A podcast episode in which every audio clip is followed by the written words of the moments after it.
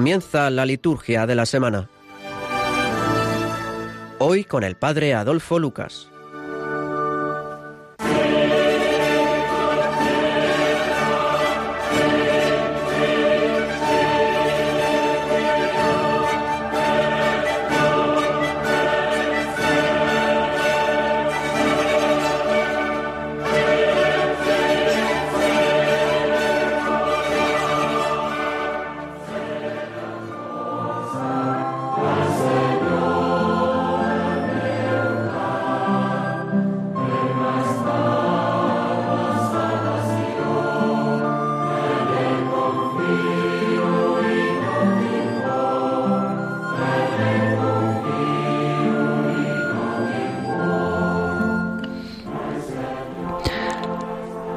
Señor Dios nuestro, concédenos adorarte con toda el alma y amar a todos los hombres con afecto espiritual. Por nuestro Señor Jesucristo, tu Hijo, que vive y reina contigo en la unidad del Espíritu Santo y es Dios por los siglos de los siglos.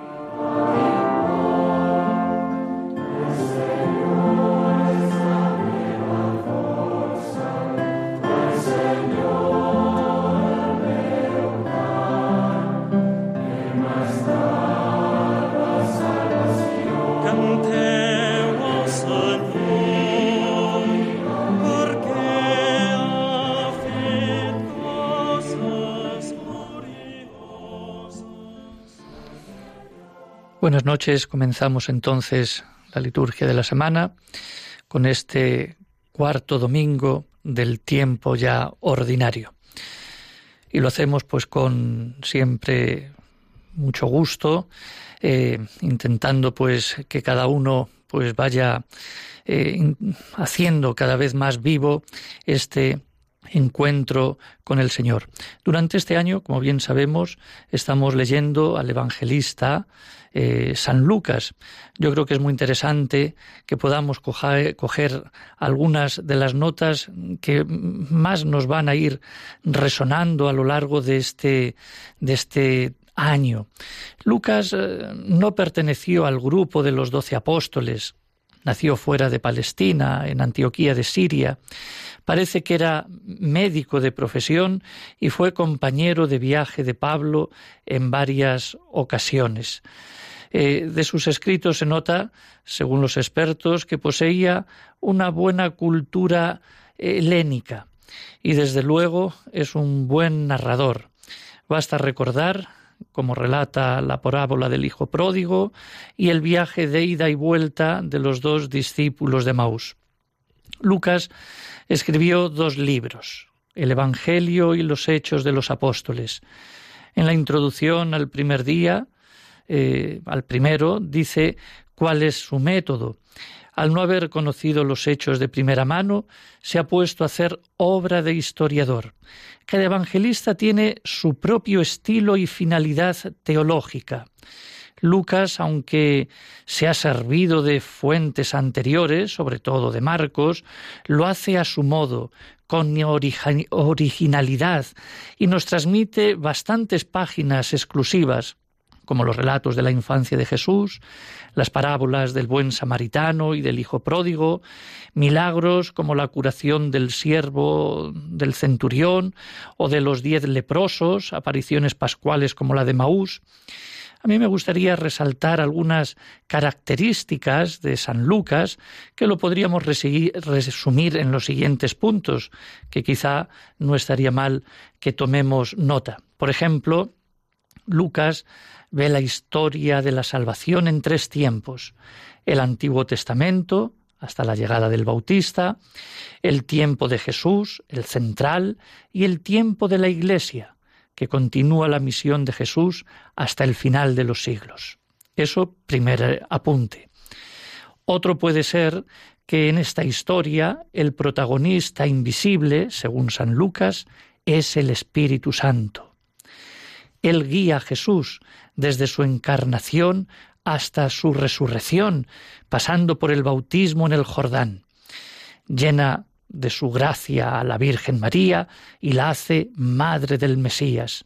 También inspira a Zacarías el himno del Benedictus, a Isabel sus alabanzas y a Simeón sus palabras proféticas. Él, en realidad, el Espíritu, guía a la Iglesia desde el día de Pentecostés. Por lo tanto, también Lucas hace realmente este protagonismo invisible del Espíritu bajo su pluma. Otra característica puede ser que este Evangelio, el de San Lucas, es universal. La salvación es para todos y él de alguna manera lo subraya en muchas ocasiones. Eh, y es una salvación también para los romanos, para los samaritanos, en realidad para todos. Otro cuarto elemento puede ser que Lucas es el Evangelio de la misericordia. Dios perdona y se alegra de la vuelta del pecador.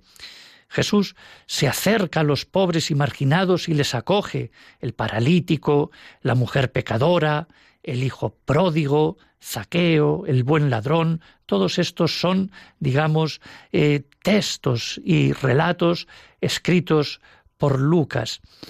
Otra puede ser la vida cristiana, para Lucas es el seguimiento de Jesús con rasgos típicos como el camino, la vigilancia, la oración, el buen uso de las riquezas y de la alegría. Y finalmente, yo creo que también se puede caracterizar Lucas como el que más nos habla de la Virgen María, el evangelista que mejor nos describe esta figura, una figura como discípula de Jesús, la que se puso a disposición de Dios y entonó llena de alegría el cántico del Magnificat.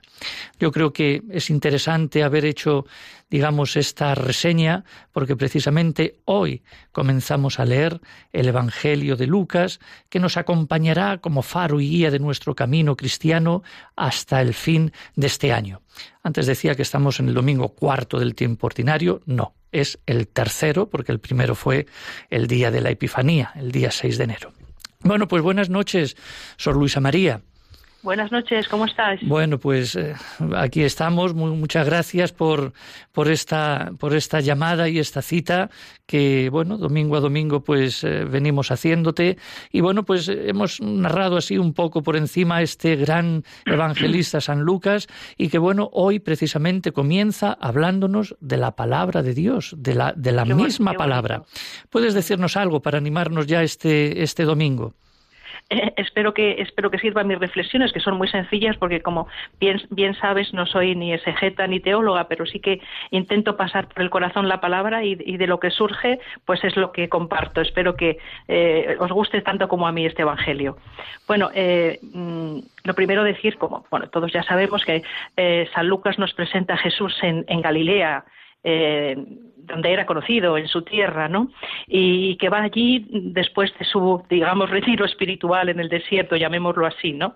Donde, vive la experiencia de las tentaciones. Y luego San Lucas nos le coloca en la sinagoga, que era un lugar importantísimo, como todos sabemos, ¿no? Lugar para la, reunión, el culto público de los judíos.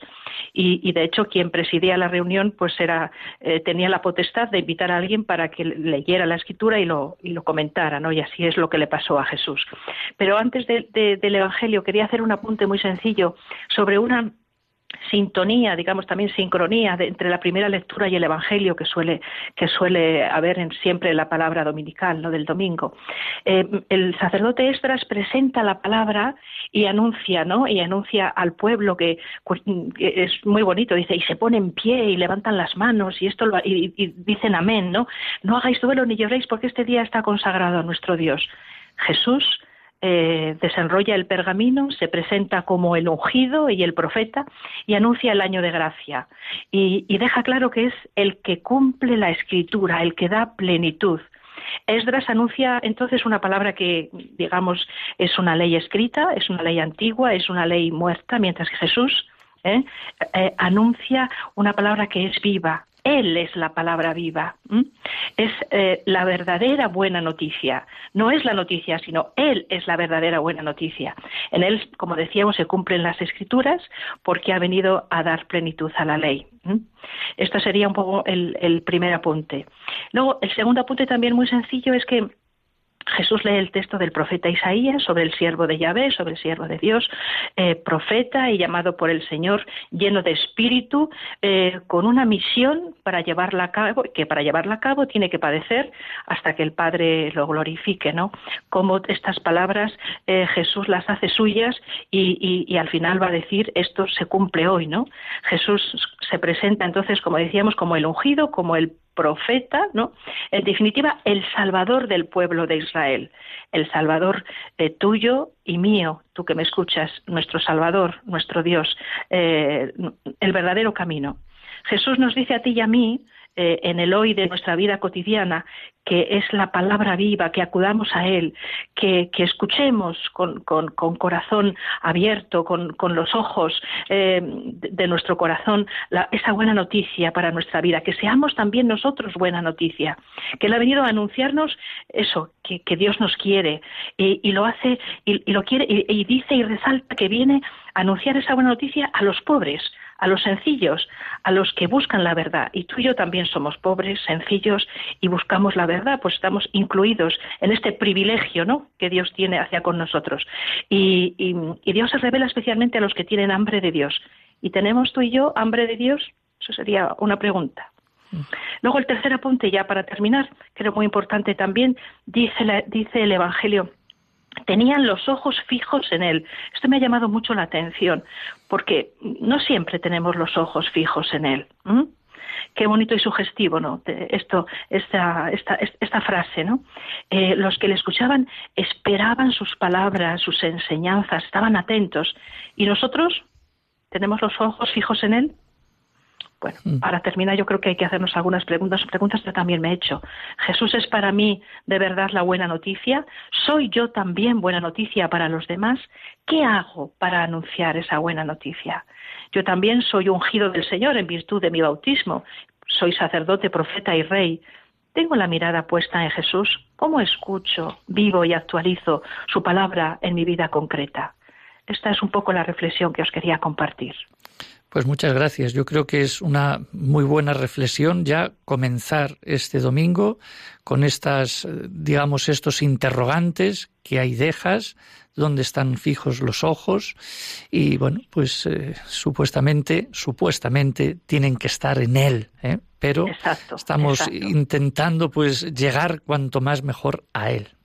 Efectivamente. Bueno, pues que él sea nuestro faro, que él sea nuestro faro. Eso es, eso es, efectivamente. Bueno, pues, pues Sor Luisa, muchas gracias. Encantada, un placer. Como ya saben, Sor Luisa es religiosa de la Congregación de Hijas de Santa María de la Providencia y estás en Arzúa, ¿verdad? En Arzúa, en provincia de A Coruña, cerca de Santiago. Un bonito pueblo, que también saludamos desde aquí. Pues muchas gracias, buen domingo. A vosotros, un abrazo. Adiós. Adiós. Espíritu divino. Amém.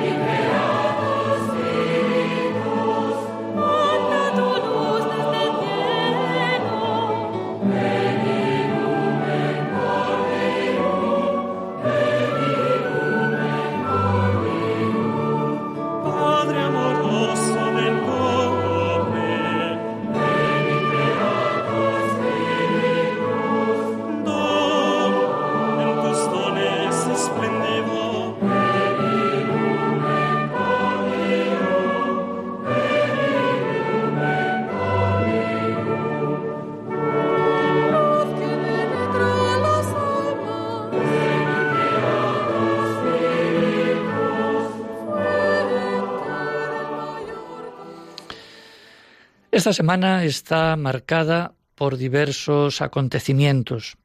Por un lado, subrayamos como siempre los santos más destacados que guían nuestra espiritualidad y nos acercan de alguna manera más a Dios. Y por otro lado, tenemos eh, varios motivos eclesiales. Tenemos congresos, tenemos festividades que luego mm, destacaremos. Del santoral, pues yo subrayaría en estos eh, días, sobre todo a varios que nos pueden de alguna manera también motivar. Por ejemplo, el día 28, el lunes, es Santo Tomás de Aquino, el día 31 de enero eh, es San Juan Bosco y luego el sábado que viene ya día 2 de febrero, tenemos la presentación del Señor. Vamos a hablar de algunos de estos, de estas tres, digamos, eh, santos que tenemos en esta semana. El día 2, pues no es santo, pero tenemos la presentación. Eh, vamos a ver el lunes, eh, el día este de San Francisco de Sales. Para ello tenemos a José Luis Retegui. Buenas noches. Muy buenas noches. Bueno, pues yo creo que tú eres eh, entendido también en esta figura de, Santo Tomás, además que estás eh, estudiando filosofía en la Universidad Eclesiástica aquí de, San Damaso, eres sacerdote también ahí en la parroquia de San Manuel González, en San Sebastián de los Reyes, y eres profesor de religión y moral católica. Bueno, pues por lo tanto, bueno, ¿qué, qué subrayarías entonces de este Santo Tomás, de esta gran vida y de este gran filósofo y teólogo? Pues obviamente fue un gran intelectual, lo que podríamos destacar eh, principalmente. Él, para él el estudio y la transmisión de la verdad pues era como la gran vocación de su vida. Él por eso entró precisamente en la orden de los predicadores, la orden de los padres dominicos, porque eran los que predicaban el Evangelio a la gente sencilla y con menos posibilidad de formación. Y yo creo que él era consciente de que Dios, como le había dado una gran capacidad intelectual fuera de lo común, debió utilizar ese talento para clarificar los grandes misterios de la filosofía y de la teología. Y tenía un verdadero empeño por descubrir la verdad con todas sus fuerzas. Y si alguna vez tenía algún problema que no lo conseguía resolver, pues él ayunaba, dejaba de comer, se ponía a rezar para pedir que Dios le inspirara. Dicen que incluso llegaba a abrir la puerta del sagrario y meter la cabeza dentro, porque sabía que era su misión en esta vida, descubrir y dar a conocer la verdad. Interesante eso de meter la cabeza en el sagrario para llegar ¿eh? a descubrir a Dios. Interesante. Para tenerle cerquita, efectivamente. Sí. ¿Alguna cosa así mm, como así que intelectual? Eh, ¿Alguna cosa más también? ¿Subrayas un poco de un poco de su de sus cosas? Hombre, su pensamiento, eh, desde luego, sin exagerar, no se lo puede considerar no solamente el mayor teólogo cristiano, sino también eh, como el mayor filósofo de la historia del pensamiento, porque no ha habido otro pensador que haya tratado tantos temas eh, y con tanta profundidad, sobre todo, eh, sin importarle pues hacer uso pues también de todos los grandes filósofos que había habido antes que él. Pero su gran aportación, la que siempre se destaca, pues fue que unió la filosofía y la teología. La filosofía sabemos que nació en Grecia como contraposición a una teología irracional. Los primeros filósofos pues, no encontraban respuestas en los mitos griegos, en las peleas que tenían Zeus con Marte, y entonces se pusieron a hacer filosofía. Santo Tomás, sin embargo, hermana la filosofía y la teología. La teología, que es el conocimiento que Dios aporta al hombre, y la filosofía, que es el conocimiento que el hombre aporta, reflexionando. Entonces, para Santo Tomás, la filosofía y la teología coinciden, es una misma verdad, la que leemos en la Biblia y la que descubrimos cuando nos ponemos a pensar. Eso quiere decir que Santo Tomás tenía como mucha confianza en la razón humana, en la filosofía humana, porque con ella el hombre es capaz de descubrir la verdad. Sí, yo creo que hoy en día es muy, muy interesante, muy importante, porque a veces parece que, que ciertas verdades solo las podemos defender quienes tenemos fe, y eso no es así. Santo Tomás lo que hacía era dar argumentos racionales, argumentos que podía eh, comprender cualquier persona, incluso los que no tenían fe. Por ejemplo, Santo Tomás eh, argumentó la demostración de la existencia de Dios. Es decir, que para saber que Dios existe no hace falta fe, solo hay que pensar y pensar que de algún sitio hemos tenido que venir a través de sus. Él hizo las famosas cinco vías y decía, bueno, tenemos que tener alguna causa, una causa que ha sido incausada, eh, que no haya tenido como una percha, que, se, que, que, que, haber una percha que ha sujetado todo y que no esté sujetada por nadie. Pero claro, las verdades eh, fundamentales de nuestra vida, Santo Tomás nos enseña que se pueden razonar, que tienen lógica, hay que pensar, por ejemplo, pensar que Dios existe, pues no es algo ilógico. ¿eh? Realmente es más ilógico pensar que Dios no existe, que el universo se ha hecho solo, que la materia se ha creado a sí misma, que las piedras se han creado a sí mismas. Eso no tiene lógica. Entonces, Santo Tomás toda su vida lo que se dedicó es a argumentar esa verdad cristiana es lo más razonable, lo más evidente, y que el hombre pueda acceder a esa verdad por dos caminos, que no se contradicen, porque llegan a una misma verdad, que son la filosofía y la teología. Claro, esto es interesante incluso hasta para, para el pensamiento actual de hoy día. donde, bueno, aquí vemos muchas eh, desintonías, digamos, con esto de la existencia de Dios. Y bueno, yo creo que es algo interesante cómo él puede, cómo une también con esto la razón, la fe, etcétera, todo lo que es la filosofía y la teología. Y algo así como último ya, algo para, para nuestra actualidad. ¿Por qué es importante entonces hoy día Santo Tomás? Es decir, ¿qué nos, qué nos quiere transmitir en realidad? Hombre, él transmitió muchísimas cosas, tiene una obra amplísima. Eh, yo creo que, por ejemplo, es muy actual y no es de las partes más conocidas, por ejemplo, su doctrina sobre el amor. Sobre el amor, tanto el amor humano como el amor divino. Santo Tomás razona que el mundo ha sido creado por amor. O sea, que Dios no, no, no nos necesitaba, porque Dios es perfecto, Dios tenía todo. Sin embargo, Él gratuitamente, sin necesidad, crea al hombre para que participe de ese amor en el que Él vive. Entonces, el hombre es una criatura que la define como que ha nacido por amor y para amar. Pero el amor no es cualquier cosa. Santo Tomás define muy, muy, con mucha precisión lo que, es lo que es el amor, con mucha exactitud. Amar es, amar es querer el bien para el otro. Querer el bien. No es un sentimiento. Hoy en día se confunde con que es un sentimiento, que viene y va. Pues aunque no tengas o te falte ese sentimiento, si sigues buscando el bien de la otra persona, le estás amando. Con un amor incluso más grande, Santo Tomás decía que el amor verdadero no se apaga, sino que crece con las dificultades. Y así, pues el hombre, ¿qué es lo que tiene? ¿Cuál es su exigencia por naturaleza? Pues libremente participar de ese amor para el que ha sido creado. Santo Tomás también decía precisamente que pecar, desobedecer a Dios, no es desobedecer una norma que Dios ha inventado, sino es no participar del amor. Dice Santo Tomás que el hombre solo peca cuando actúa contra su propio bien, es decir, cuando deja de amar, cuando rechazas entregar generosamente tu vida y tus energías a Dios y a los demás. Esto yo creo que tiene mucha aplicación actual, ¿no? Porque, mm, pues eso, para no caer en ese equívoco de confundir el amor con el sentimiento pasajero, como algo que va y viene, que a veces podemos tener amor o no. Y no, efectivamente, el amor es la raíz fundamental de nuestra vida. El amor es algo permanente en nosotros. Entonces, el hombre, mientras esté vivo, nunca va a perder esa posibilidad en todo instante, en todo momento, de poder amar a Dios y a los demás también.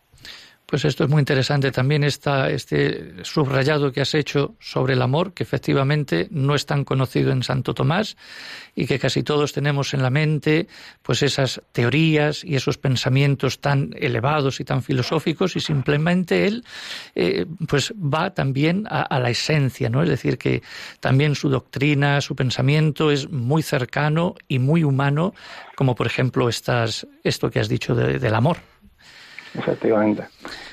Bueno, padre, eh, José Luis, pues muchas gracias por, por tu intervención y celebremos este el lunes esta fiesta de Efectivamente, además, yo en mi caso lo celebro muchísimo también porque es el cumpleaños de mi madre, el día 28. Bueno, que pues, siempre ha sido un día muy, muy especial. Pues muchas felicidades y, bueno, también harás fiestas seguro que en, el colegio, como profesor también, pues ahí... E, efectivamente, es el patrón de los maestros, de todos los maestros, Santo Tomás de Aquino. Pues muchas felicidades también a tu madre y también a todos los profesores y que nos acordemos pues de este gran santo que fue Santo Tomás de Aquino. Muchas gracias. Bueno, muchísimas gracias. Un abrazo, adiós.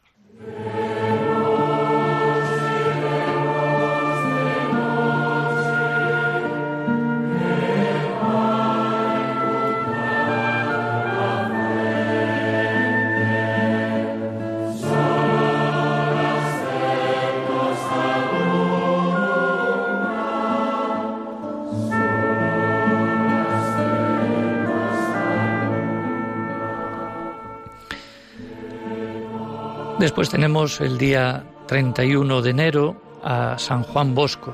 ¿Qué decir de él? Don Bosco y los jóvenes son, por así decir, un binomio difícil de separar. Les ofreció una casa, un trozo de pan, un trabajo, pero sobre todo la alegría y el sentido de vivir y mucha, mucha esperanza. El sistema preventivo de Don Bosco que es efectivamente su sistema educativo, se, fundamenta en una experiencia de vida asimilada de pequeño en el amor, el amor de una familia, especialmente la de su madre Margarita. Acoger a los jóvenes como lo hace una madre y es lo que él hizo a lo largo de toda su vida. El secreto de su modo de educar es ese, el de la prevención, y esto se desarrolla en un estilo. Hablar el lenguaje de los jóvenes, la empatía con ellos, acercarse al joven sin prejuicios, el diálogo con él, lo pone siempre al joven en primer lugar, lo escucha, lo acoge con confianza. El método de la verdadera libertad y respeto es el que practicaba don Bosco con sus jóvenes. Pues esta es la clave de su estilo educativo. Eh, él decía que se dé amplia libertad para saltar, para correr, para gritar. El deporte, la música, la declamación, el teatro, los paseos son medios muy eficaces para obtener la disciplina, beneficiando la moralidad y la santidad. Este sistema ofrece un sano humanismo integral, forma conciencias, prepara al joven para los desafíos de la vida, motiva el destino del deber, eh, del trabajo, de una profesión honesta. Pero la educación salesiana es una educación esencialmente religiosa. Se presenta a la Virgen como inmaculada y auxiliadora, se fomenta una piedad consistente, serena, hecha de sana alegría, del cumplimiento del propio deber, eh, un valeroso apostolado entre los jóvenes, como él decía también a sus chicos, que entre ellos bien podían ayudarse y sobre todo la Eucaristía y la reconciliación son importantes, pero sin obligar, sino animando a que los jóvenes se aprovechen de estos sacramentos. El estilo de don Bosco es un camino de santidad. Y don Bosco no ofrecía nada material, sino les ofrecía todo su ser. Bueno, yo creo que es una gran fiesta, que la fiesta de, del joven y también del educador. Y luego ya el día 2 de febrero tenemos la presentación del Señor. Como prolongación al ciclo navideño está la fiesta de la presentación del Señor, o llamada también del encuentro o del hipapante, eh, celebrada cuarenta días después del nacimiento del Señor. Este día debe quedar claro que no es un día más de la Navidad, como antes se pensaba y se celebraba. El mensaje de esta fiesta aún en plena continuidad con el misterio natalicio, se proyecta hacia el misterio pascual al presentar a Jesús y a la Virgen en la perspectiva de la futura pasión salvadora. En realidad a ella una espada le atravesó el alma. En este caso María, en el acto de ofrecer a su Hijo como la que lleva la luz, es la madre que comparte los sufrimientos de aquel que será signo de contradicción. Este día, por ejemplo, comienza la misa con un lucernario, las candelas, en el que se ritualiza la expresión del cántico de Simeón que llama a Cristo luz de las gentes. De ahí que mientras se encienden las candelas se puede cantar algún estribillo que haga alusión a la luz. El ritual, el misal, eh, pone y propone dice, Nuestro Señor llega con poder para iluminar los ojos de sus siervos. Además, el sacerdote, al bendecir las velas encendidas, dice, Oh Dios, fuente y origen de toda luz, que manifieste hoy al justo Simeón la luz para alumbrar a las naciones. Y luego el prefacio de la misa también nos sitúa en este contexto de la luz, donde se recuerda que el Señor es presentado en el templo como luz de las naciones.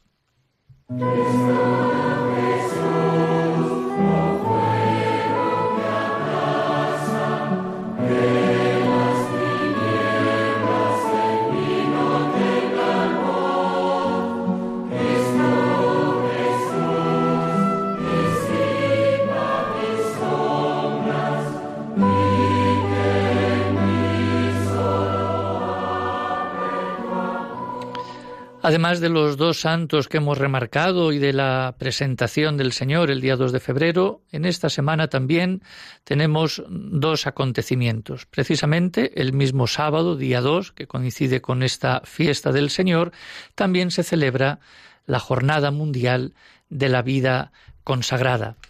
Ya desde hace varios años, desde el año 1997, el Papa Juan Pablo II decretó en el calendario de la Iglesia la celebración de este día, una jornada mundial de la vida consagrada, para enaltecer la presencia de quienes se consagran a la vida inspirados en Jesús, que es camino, verdad y vida.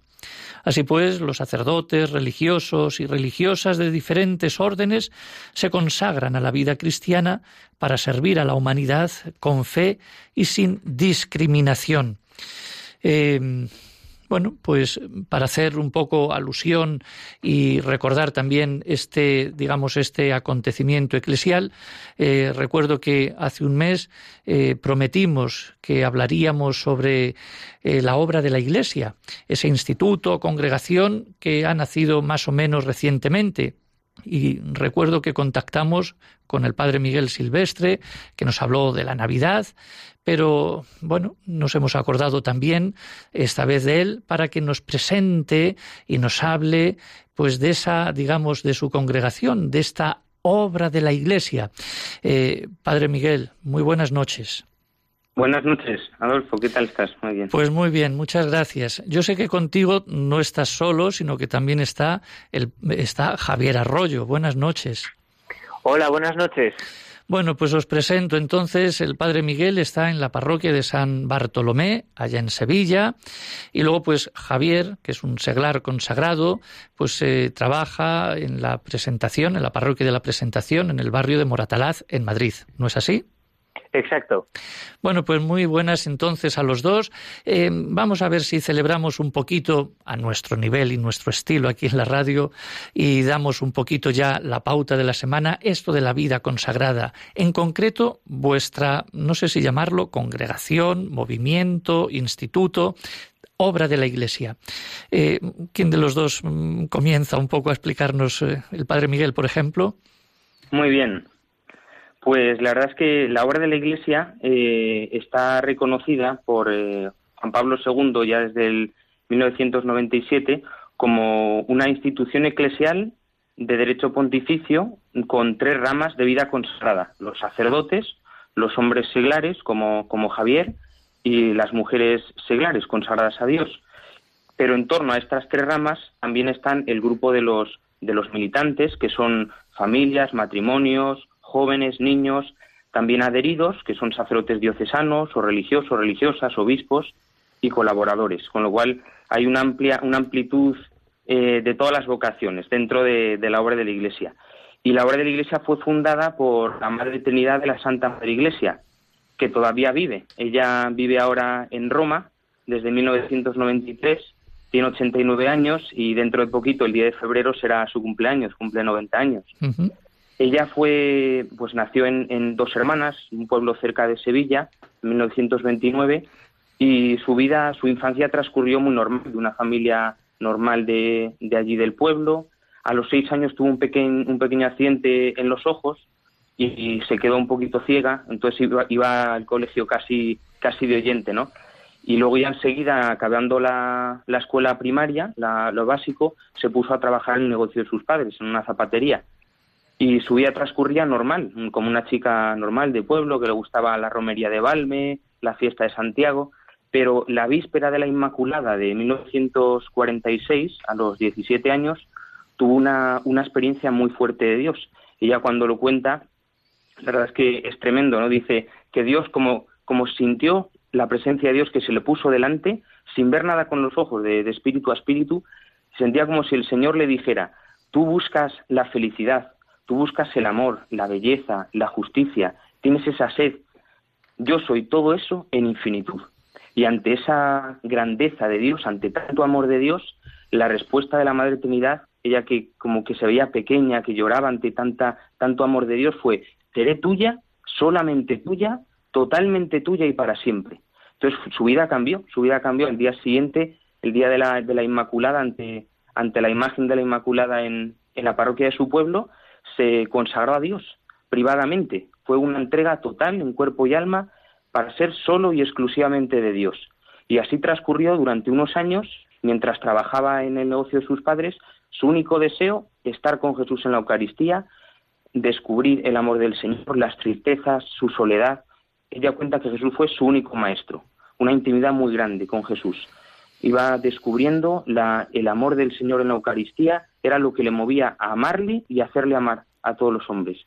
Y esa vida que era pues de consagración privada, mm, ella después se fue a Madrid porque tuvo que ayudar a, uno de sus hermanos en 1956 y ya en el, el 18 de marzo de 1959 tuvo lo que ella cuenta el día más grande de su vida, una experiencia que le que, fue para ella el, el, gran encuentro de Dios, como que Dios la introducía en su seno y, y ella dice, y lo vi con sus ojos, y le canté con su boca, y me abracé de amor y le besé con el Espíritu Santo.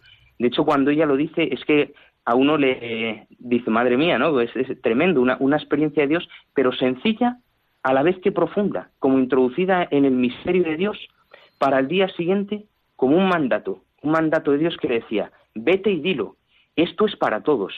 La vida de Dios en profundidad, el misterio de Cristo, de María, de la Iglesia, es para todos los hombres. Todos los tienen que vivir en esa profundidad que Dios quiere. Muchas veces vemos la Iglesia en la parte humana, los pecados de los hombres, y ella descubrió la grandeza, la belleza de la Iglesia. Por eso, unos años más tarde, ella se sintió con esa misión que el Señor le pedía, hazme la obra de la Iglesia.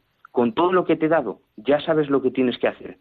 Y, gracias a algunos sacerdotes que le ayudaron, consagrados, empezó a hacer la obra de la Iglesia, es decir, un grupo de almas de todas las vocaciones con la única misión de vivir, vivir profundamente el misterio de la Iglesia para desentrañar la riqueza de la Iglesia, que es Dios mismo, el misterio de Cristo que se nos da a través de la Virgen María dentro de la Iglesia, para presentar el verdadero rostro de la Iglesia, la belleza de la Iglesia. Y entonces, pues al principio fue la, aprobación allí en Madrid, años más tarde se, fue a Roma, y ya en el 93, que desde entonces no ha vuelto, pues mm, se quedó allí en Roma, porque sintió como también esa misión de ayudar al Papa y a los obispos en su misión esencial. Juan Pablo II llegó a conocerla muy bien y en el 97 pues la, aprobó la obra de Iglesia con, derecho pontificio. Por eso la, misión de la obra Iglesia no es una misión así, podemos decir, concreta, específica, sino una misión para todos, que es vivir lo que somos por ser iglesia, por ser hijos de Dios en profundidad y manifestarlo, cada uno en su vocación, cada uno en donde Dios le quiere, pero con esa profundidad de vivir del misterio de Dios en la iglesia. Bueno, pues yo creo que nos has contextualizado todo bastante bien, más o menos sabemos cuál es la misión y yo creo que es algo muy bueno. Y así que hay sacerdotes también, es decir, hay seglares, hay, es decir, es una congregación donde hay cabida para, para todos, entonces, también eh, hombres y mujeres en este sentido. Efectivamente, en comunidad vivimos eh, en dos comunidades una, los hombres consagrados a Dios y los sacerdotes, y por otro lado, las mujeres consagradas a Dios. Y hacemos un apostolado directo, trabajamos en, las parroquias que nos, que nos dan los obispos en las diferentes diócesis, hay tres en Madrid, una en Sevilla, una en Guadalajara, luego hay casas de apostolado en, España y también hay dos parroquias en, Roma y cerca de Roma, en Albano Laziale. Y después ese apostolado, esa misión de, de ayudar a, a todos a vivir el misterio de la Iglesia pasa por, catequesis, por charlas, por formación, por retiros y pues ya en los últimos años se ha ido de viajes apostólicos de misión a, muchos países. Ahora de hecho están en, Ecuador un grupo, eh, también se ha ido a muchos países de África, de la India y, esa es la misión, llevar a todos la grandeza de la fe. Bueno, Javier, eh, ahora vamos a Javier. Cuéntanos un poco entonces eh, esto de seglar consagrado y que también estás dentro de, la, de lo que es la obra de la Iglesia. Explícanos un poco entonces también lo que haces o un poco este, digamos, esta vertiente también de, de esta congregación. Claro, no se oye mucho lo de seglar consagrado, ¿verdad? Bueno, es así, ¿no? Se llama así eso. Exacto. bien, explícanoslo. Bueno, pues, sí, pues los consagrados a Dios seglares de la obra de la Iglesia eh, somos personas que hemos sentido la llamada del Señor, que nos invitaba a seguirle de cerca y hemos decidido consagrar nuestra vida totalmente para Él y dedicarnos a su causa por completo, ¿no? Eh, con nuestra condición de seglares en medio del mundo y profesando los votos de castidad, pobreza y obediencia, ¿no? Votos que a lo mejor desde un punto de vista humano pues podrían parecer un poquito restrictivos o incluso negativos, pero que realmente son el camino que tenemos para mm, cumplir la voluntad de Dios y ser verdaderamente felices. Incluso, como una cosa curiosa, eh, a la Madre Trinidad, a estos votos, le gusta llamarlo el triple grito de solo Dios. Dice, y los convierte en positivos, dice, la castidad, lo llama virginidad, porque es verdad que los consagrados a Dios renunciamos a, formar una familia, pero también con nuestra vida entregada y consagrada damos mucha vida a las almas y por tanto, bueno, pues saciamos esa, esa necesidad que tenemos las personas, ¿no? De, dar vida a los demás. A la pobreza le, llama riqueza, porque es cierto que renunciamos a, muchas, a muchos lujos, a muchas tonterías que, tiene el mundo que parece que son el no más, pero realmente dejamos a un lado todas esas cosas para vivir en pobreza, pero no para quedarnos con las manos vacías, sino para abrazar completamente toda la riqueza infinita de Dios. Y por eso, aunque renunciamos a, todas estas cosas, no nos falta nada. Y la obediencia, porque es verdad que tenemos, evidentemente, ¿no? Como todas las instituciones, pues nuestros superiores que nos guían, que nos orientan, que nos ayudan.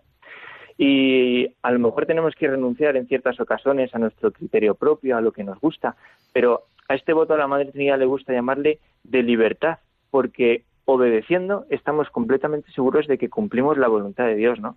Entonces, eh, pues esta, esta vida con nuestros votos es lo que nos gusta llevar a cabo todos los días. Como ha dicho el Padre Miguel, vivimos en comunidades, sacerdotes y hombres seglares juntos, comunidades de ocho o diez personas, muy variadas, ¿no? En cuanto a edades, eh, jóvenes, con gente más adulta, con mayores, eh, en un ambiente de familia. A nuestras comunidades nos gusta llamarle hogares, porque no son como residencias frías donde cada uno hace la vida por su cuenta, sino que nos ayudamos, por supuesto, humanamente, pero también espiritualmente, las necesidades de cada uno, lo que cada uno necesita, ¿verdad? Y luego después cada uno, bueno, pues por las mañanas de, eh, mm, cada uno va donde, a donde le corresponde, ¿verdad? Pues los más mayores tenemos nuestro trabajo profesional, por ejemplo, trabajo en una correduría de seguros, todas las mañanas estoy allí, los que son más jovencitos van, van a, la, a la universidad, a su bachillerato, cada uno lo que tenga que hacer, ¿verdad? Y en medio del mundo con nuestros compañeros, bueno, pues intentamos mostrarles con nuestro ejemplo y con nuestra vida lo bonito que es ser iglesia y lo bonito que es vivir la vida de la iglesia. ¿Y eso se hace difícil? Es decir, que tú en tu trabajo, en fin, claro, etcétera, eh, tú llegas a esas, eh, porque claro, es muy variopinto un poco los trabajos que tenéis y tal. Eh, cuéntanos. Se hace difícil, se hace difícil conseguir que la gente lo viva, porque es verdad que hoy en día sobre todo aquí en España y en Europa, hay una sed de Dios pues muy, escasa, ¿verdad? Pero a la gente le interesa mucho y le llama muchísimo la atención y hace, sobre todo, te hacen muchísimas preguntas. Y bueno, de algún modo, ya digo, cada uno como puede, pues intenta llegar a estas personas, ¿no? A veces tenemos la sensación de que efectivamente, pues con nuestras pobres palabras no conseguimos llegar como nos gustaría a todas estas personas. Pero no pasa nada, porque si no lo conseguimos con la palabra, lo conseguiremos con nuestra postura sacerdotal, es decir, intercediendo entre Dios y los hombres. Esto es algo que también nos ha metido la Madre Trinidad muy a fuego en nuestras vidas, coger la vida de Dios, vivirla profundamente y llevarla espiritualmente a todos los hombres. Entonces, lo que no podemos hacer con nuestra palabra no nos preocupa porque sabemos que el Señor lo va a suplir con su gracia.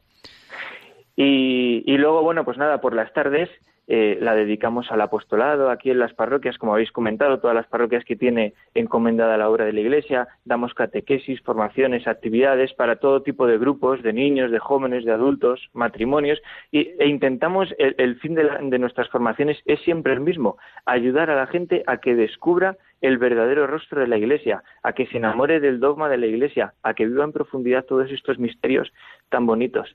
Y ya, y, simplemente para, para terminar, quería compartir con todos vosotros un, un, acontecimiento muy importante que estamos viviendo en la obra de la Iglesia. Es un curso muy especial para nosotros, mm. porque el 10 de febrero la Madre Trinidad va a cumplir 90 años. Y es una gracia de Dios muy grande que esté todavía con nosotros y que el Señor pues, le siga concediendo vida. Y el 18 de marzo de este mismo año vamos a cumplir 60 años del aniversario de la fundación de la obra de la Iglesia del año 59.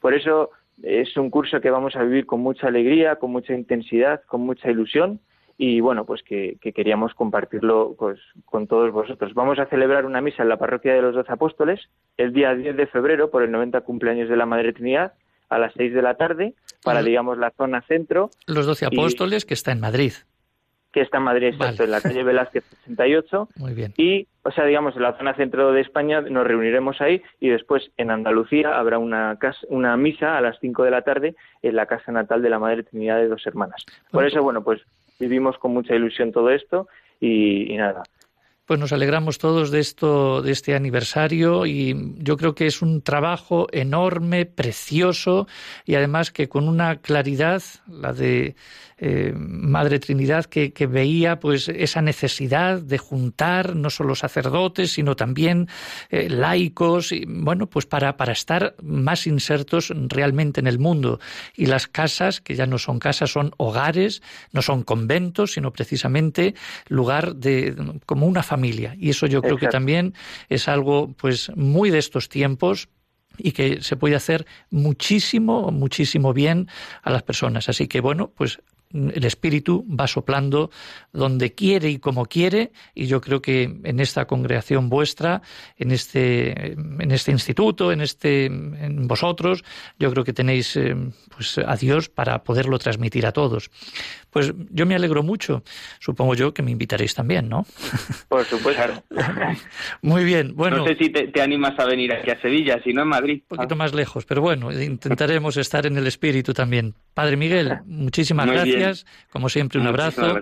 Y también a Javier, pues Javier Arroyo. Gracias también por vuestra, por vuestra intervención. Un abrazo. Adiós. Un abrazo. Adiós.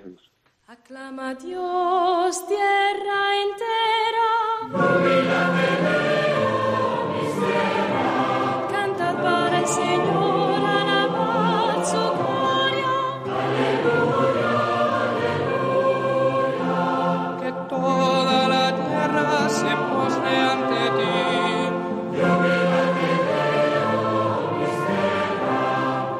canten para ti.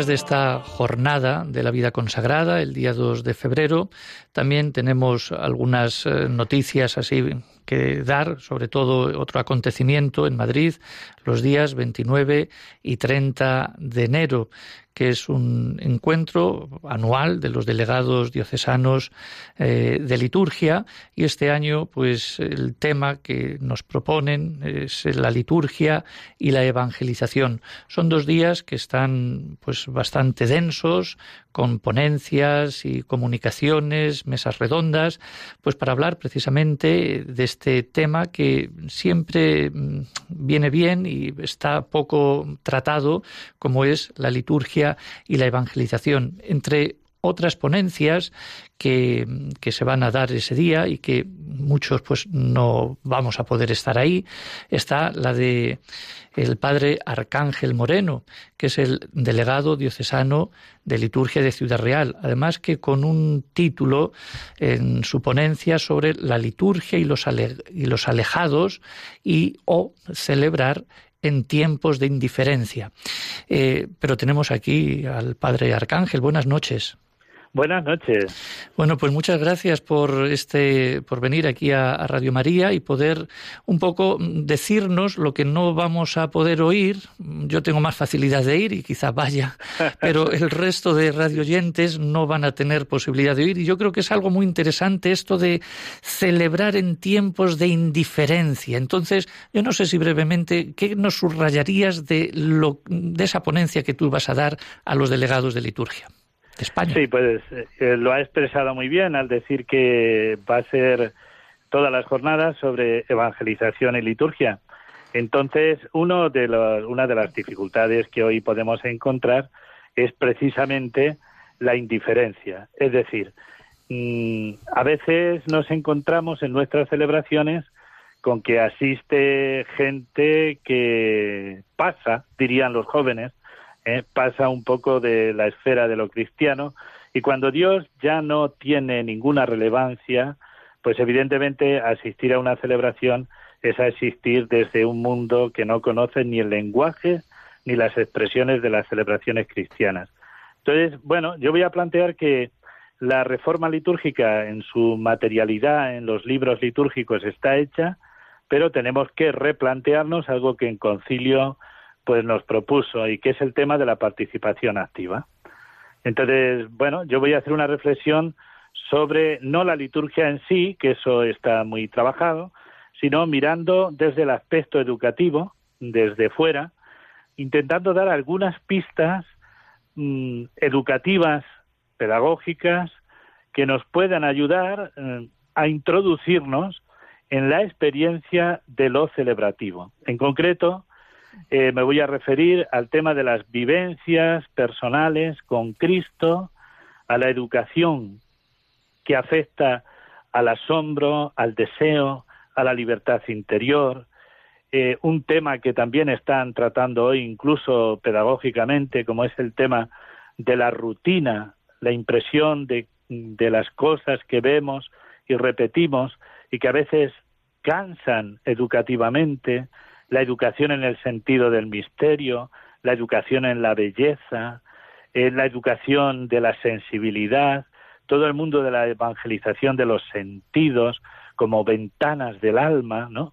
Y donde uno puede quedar como deslumbrado por un Dios que ama, pero todo esto visto desde fuera, tenemos que educarlo antes, para que cuando alguien se encuentra con Cristo, que realmente se está haciendo presente, por ejemplo, en la Eucaristía, pueda quedar desbordado por tanta misericordia y por una presencia tan relevante. Dios me quiere.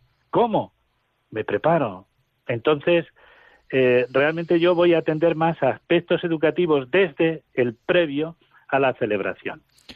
Yo creo que también esto es muy interesante. Yo creo que es algo que, debemos estudiar, profundizar, incluso hasta, hasta la, gente normal, es decir, los, laicos, el, asombro, la belleza, todos esos, eh, digamos, aspectos pedagógicos que, que, bien necesitamos y que nos introducen en ese misterio y que es algo que hay que incidir mucho. Y eso de la rutina es verdad. Muchos eh, dicen es que vamos y, lo mismo siempre. Y lo... Sí, sí, pero detrás hay algo más. Es decir, que esto es mucho más profundo y eso es muy interesante que, se ponga un poco encima de la mesa y poder un poco discutirlo y hablar y a ver de qué manera pues podemos, no sé, que, la gente viva, ¿eh? viva la liturgia en este caso y, y, bueno, pues no sé si atraer a los alejados, pero despertarles otra vía. ¿Eh? otro, claro, claro. otro camino. ¿eh? Ciertamente. Bueno, pues eh, yo agradezco muchísimo también pues esta digamos breve así mm, puntada de esto de lo que van a ser estas estas jornadas te deseamos pues mucho ánimo también y bueno, pues que lo hagas muy bien y a ver si realmente pues podemos captar ¿eh? todas estas, estas, estas claves que, que, vas a decir a, a, todos los encargados de la liturgia de, de España, de las diócesis, y que yo creo que harán mucho bien. Muy bien. Estás, de, estás en fiesta en tu pueblo, ¿no? Sí, estaba en la Virgen de la Paz. Sí, hemos terminado hoy siguen un poco más de, de otros aspectos, pero lo religioso lo hemos tenido, sí, como otros años. Sí, además es un pueblo que tiene su tradición eh, con la salida de la Virgen, estas cosas de los pueblos, pero, pero muy bien. Pues, pues, me alegro mucho, bendiciones también y saludos pues para, para ese pueblo y también para toda la provincia de, Ciudad Real. Muy bien. Muchas gracias, pues Padre Arcángel. Venga, bueno. Nada, muchas gracias a vosotros. Adiós, adiós. Adiós, hasta luego. Jesús inclinó la cabeza a la hora de nona.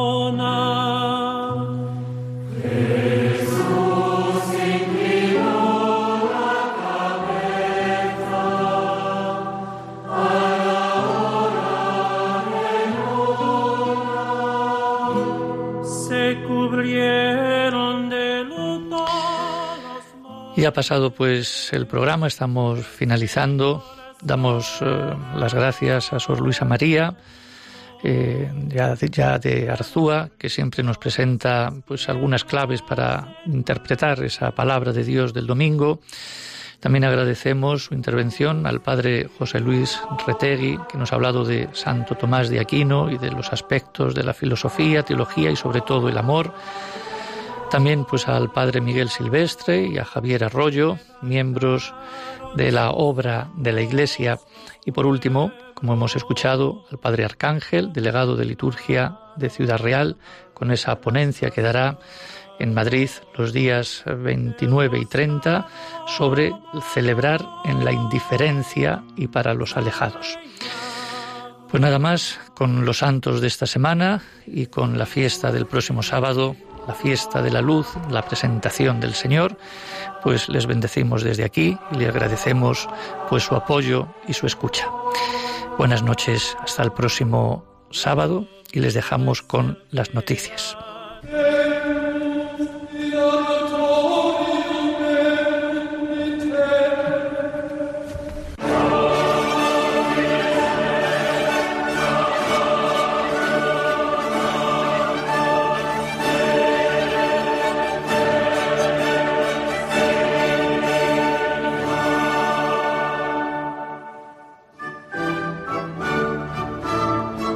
Han escuchado la liturgia de la semana con el Padre Adolfo Lucas.